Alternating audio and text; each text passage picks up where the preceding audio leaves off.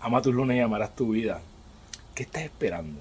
¿Estás esperando por, un símbolo, por una, una alerta, por alguien, eh, una oportunidad? ¿Qué es lo que tú estás esperando para empezar a tomar acción y tomar el control de tu vida y hacer todas esas cosas que tú viniste a este mundo a lograr?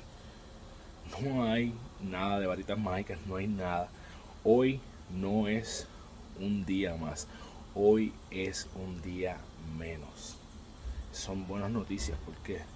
Porque tienes que tomar urgencia con todo eso que tú quieres lograr para tu vida. Deja de esperar el momento perfecto porque nunca va a llegar. El momento perfecto es hoy, es ahora, comienza a tomar acción.